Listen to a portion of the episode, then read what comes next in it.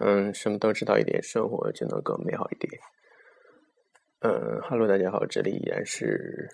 嗯知道点管理学。嗯，今天呢，由于是这边的 Easter 复活节的假期，所以那个晚上就没有读书，出去呃和室友一起吃了个饭，然后回来已经很晚了，所以在睡前就。简单的谈一谈昨天所说到的波特的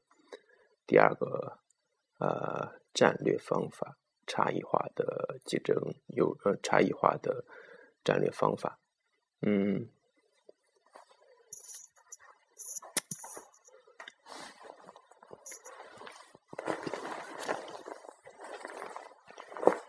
嗯，今天呢看到一条看了一条新闻，就是。那个格兰仕的工厂，广东的工厂，呃，发生了一起那个工人的暴动，然后起因大概是因为工人不满那个工厂的宿舍条件，还有那个食堂状况，呃，结果呢，最后董事长出来谈了以后，呃。那些工人，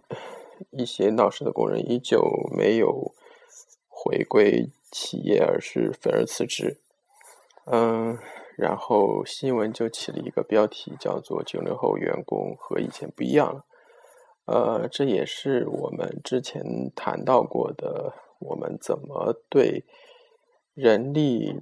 资源进行一个很有效的管理，就是说，你原来那种。呃，仅仅靠工资的金钱上的刺激已经远远不够了。而呃，新闻中还提到另外一点，就是格兰仕的工厂由于长久的采用总成本领先型的那个战略，所以导致了它目前的困境。呃，我们可以看到，格兰仕微波炉现在在新的市场上已经有一点玩不转的感觉。它可以说是中国微波炉市场的那个创造者。呃，记得刚开始中国流行微波炉的时候，就是估格兰仕是一个相当响的一个叫的相当响的一个一个品牌。但是最近几年，格兰仕越来越。呃，有点跟不上形势。嗯，不仅在电商上毫无建树，在产品上也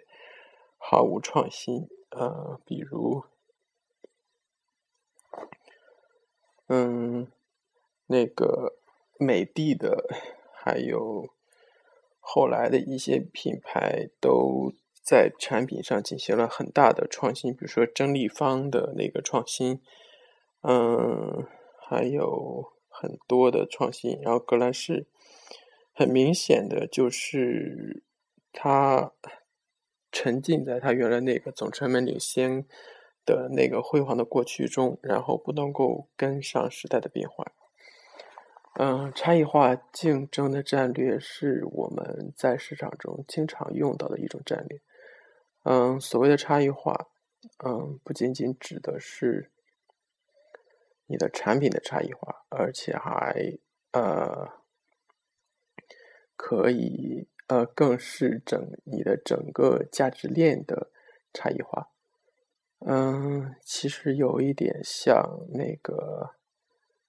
呃定位理论里面说的那个有所舍有所得。嗯，就是说你在某些方面。呃，省钱，然后在某一方面不惜重金，比如说分析一下小米公司，嗯，它在传统的手机，呃，比较看重的一些方面是有有所舍的，就比如那个终端的零售商店，嗯，终端的零售渠道，像传统的呃联想一样的那个。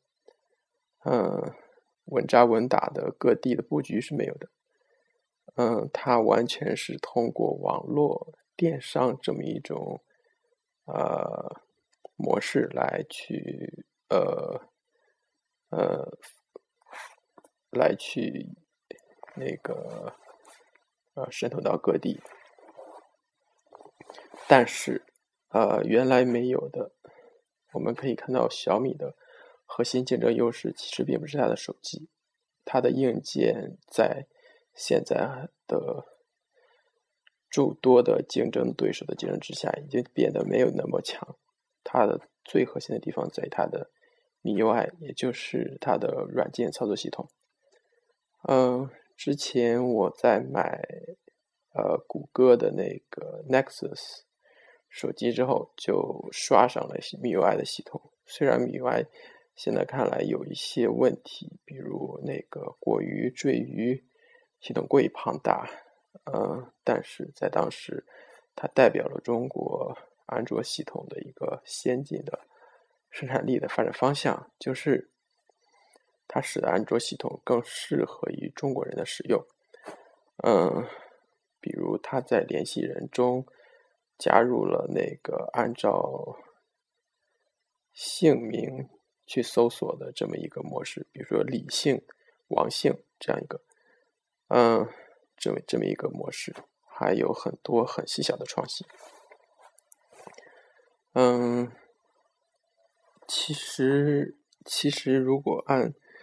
嗯波特的理论来说，小米的竞争战略也可以归到差异化呃 focus 的聚焦化战略这么一个战略中。嗯，它首先瞄准了发烧友这么一个群体。然后通过发烧友中的口碑，然后带动其销售量。但是我们所呃说的差异化，呃和另外讲两个战略，嗯，并不是相悖的。其实你可以看到小米，嗯，对于那个成本领先型的战略也是有所涉及的，嗯。呃，波特所说的那个三个战略理论，嗯，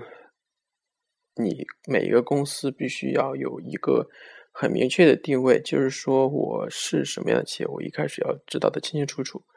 这样在面对竞争的时候，你才能够游刃有余。嗯，如果有一个企，比如说你是总成本领先型的企业，嗯，是你的战略。如果有一个企业打着比你更便宜的旗号，那么你不管怎样，你都要奉陪到底，否则你就是对你战略的一个违背。因为整个市场只能有一个总成本领先者，不可能有第二个总成本领先者，因为便宜最便宜只有一家，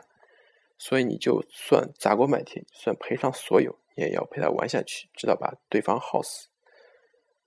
呃，虽然这有点。不符合我原来所提倡的共赢的这么一个局面，但是在波特理论中，总成本领先就必须是第一。但是差异化竞争可以有很多的选择，比如说你的企业是战略是差异化，呃，当你在遇到一个总成本领先型的企业时，虽然你也可以在差异化的同同时推销便宜，比如说小米是。叫的是一千九百九十九，但是当一个更便宜的对手出现时，他还要叫九百九十九，嗯，他还是同样的配置，那么你就不能够再和他去打价格战，因为你的战略是差异化，就可以宣扬，比如小米就可以宣扬它的 MIUI 系统，宣扬它的 Focus 的那个人群，宣扬它的价值观，年轻啊，青春啊，热血呀，嗯。就是他抓住了顾客的痛点，就是中国人呃的，让中国人能够更加轻松的使用安卓系统。嗯，所以说，呃，一个一个企业对自己的战略必须有一个宏观上的规划。嗯。战略并其实并不是很多人想象的是一个多么宏大的目标，是一个比如说我要做到世界五百强，呃，郎咸平经常会批评中国企业的这么一个病态的世界五百强的心理，在我看来这是非常对的，因为，呃，每一个中国的企业家都有那么一个把企业做大做强的梦想。虽然不想当将军的士兵不是好士兵，但是